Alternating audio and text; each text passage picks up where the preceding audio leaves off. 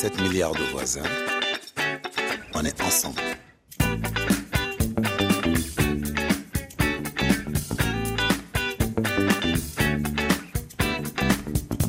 C'est l'heure de retrouver la chronique de Didier Acquetté, président d'Afrique Search et coach de 7 milliards de voisins. Bonjour Didier, vous êtes en forme? Bonjour Chantal, toujours en forme, bien sûr.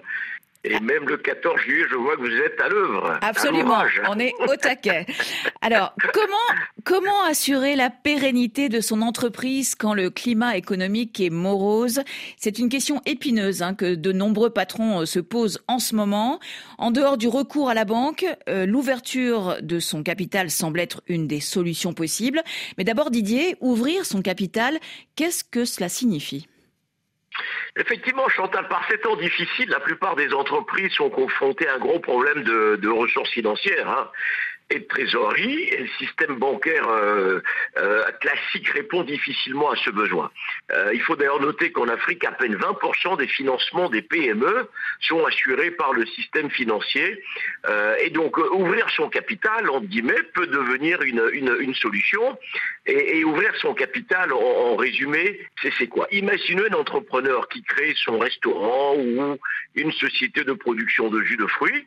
Pour démarrer son activité, il apporte des économies. Et ces économies constituent donc ce qu'on appelle le capital. Et donc ce pot de départ, c'est le capital social de l'entreprise.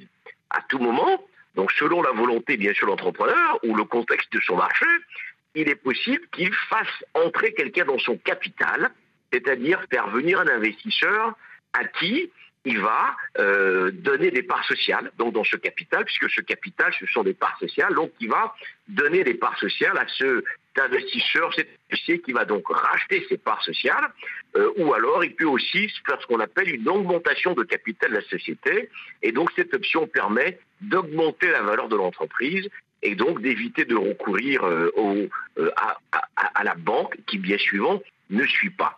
Et, d'ailleurs, à partir du moment où un investisseur est rentré dans le capital, eh ben, ça change un peu, un peu la dynamique. Quoi. Alors, quels sont les avantages de cette solution et qui peut entrer euh, dans son capital?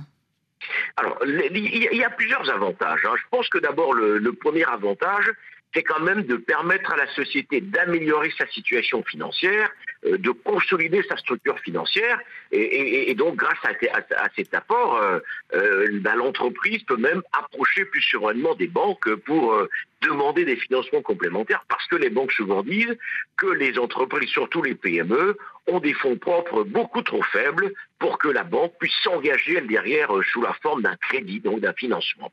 Ben, deuxièmement, ça, augmente la trésorerie de l'entreprise, donc ça accroît sa stabilité financière, et donc ces, éléments bah, assurent un peu, la bonne santé de l'entreprise, et dans ce contexte où l'entreprise a besoin de ressources financières, ça peut l'aider à survivre et, à aller euh, sur des nouveaux marchés.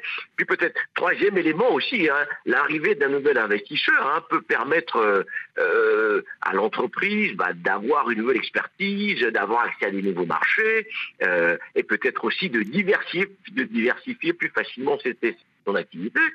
Et c'est là où c'est intéressant quand vous vous demandez qui peut rentrer dans son capital. Bon, il y a évidemment le capital investisseur euh, habituel auquel on pense, c'est-à-dire les fonds d'investissement, mais qui souvent s'intéressent davantage aux grandes entreprises parce que, comme je rappelle souvent, leurs tickets sont un peu trop gros pour des petites entreprises. Euh, on peut aussi faire venir des amis euh, ou même des membres de la famille qui peuvent rentrer dans son capital. On peut même aller parfois aller chercher ses clients parce que ces clients concert qui connaissent et comprennent bien votre entreprise peuvent tout à fait t'intéresser. Ah, tiens, moi, ça m'intéresse de prendre un peu de, un peu de billes, comme on dit dans, dans, votre business. Et donc, le client peut tout à fait aussi devenir euh, votre investisseur et votre associé. Alors, on vient de voir euh, les avantages, mais j'imagine que, euh, que cette solution présente aussi ou peut présenter aussi des inconvénients, Didier. Ah oui, ah oui, ça peut avoir des inconvénients. Alors bien sûr, le premier inconvénient pour l'entrepreneur, c'est la perte d'autonomie. Et vous savez qu'un entrepreneur, euh, il est tellement attaché à son indépendance, pouvoir faire ce qu'il veut dans son entreprise. Mais oui, c'est son bébé. Hein. Euh, eh ben, exactement. Donc ça, c'est vraiment le premier inconvénient quand même pour l'entrepreneur. Ensuite, euh, euh, bah, quand vous avez un investisseur ou un associé ou un partenaire, vous devez rendre compte. Hein. donc vous devez ouvrir les livres, comme on dit, ouvrir les comptes, partager tout ce qui se fait. Euh, et puis, et puis euh, de temps à autre, les intérêts de, votre investisseur ou actionnaire ou associé peuvent devenir complètement divergents. Et j'ai vu des exemples encore récemment à Abidjan ou Néo-Dakar, où les, où les actionnaires font un peu des bêtises, puisent un peu dans la caisse, veulent prendre des décisions qui sont contraires aux intérêts de la société, euh, achètent des voitures sur le compte de l'entreprise, alors que les autres associés ne savent pas. Donc, ça peut poser des, sérieux problèmes et justement mettre aussi fin à la vie d'entreprise parce que les divergences sont parfois des raisons majeures de fin de vie des entreprises. Donc, c'est pour ça qu'il y a intérêt à bien choisir son partenaire, à bien choisir son, actionnaire, son investisseur, qui partage euh, votre vision, qui partage le même intérêt que vous, et qui est dans la même logique. Sinon, vous pouvez rapidement vous retrouver avec beaucoup de problèmes et, avoir une entreprise qui, dépose, euh, bah, qui ferme boutique parce que vous n'êtes pas capable d'aller dans la même direction. Et c'est très très très fréquent. Bah, nous-mêmes, bah, moi aussi en tant qu'entrepreneur, on, l'a vécu aussi à nos débuts parce qu'on n'avait pas aussi assez d'expérience pour bien choisir nos investisseurs et nos partenaires. Alors justement, comment l'entrepreneur peut-il protéger euh, son pouvoir de décision au sein de l'entreprise? Alors, il y a, plusieurs manières. D'abord, c'est bien de, faire ce qu'on appelle un pacte d'actionnaires. Dans le pacte d'actionnaires, c'est un contrat qui permet de protéger en fait les différentes parties prenantes. Hein. Ça impose un code de conduite, ça, permet aussi de régler certains conflits, euh, de, de mettre en place une relation forte et constructive entre l'entrepreneur et les investisseurs. C'est très important. On peut aussi, dans, ce pacte ou même en dehors du pacte, mettre dans les statuts des clauses comme un droit de préemption. Le droit de préemption, ça veut dire que j'ai une priorité euh, lorsque tu vas céder euh, tes actions. Euh, j'ai une priorité pour récupérer tes actions. on peut aussi faire ce qu'on appelle une clause d'agrément où il faut l'agrément des autres actionnaires ou des autres associés avant de, avant d'aller céder à des tiers.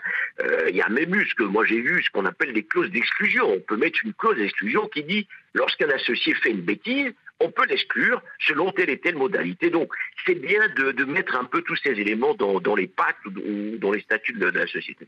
Didier, en 30 secondes, quelles sont les entreprises qui peuvent recourir à l'ouverture de capital?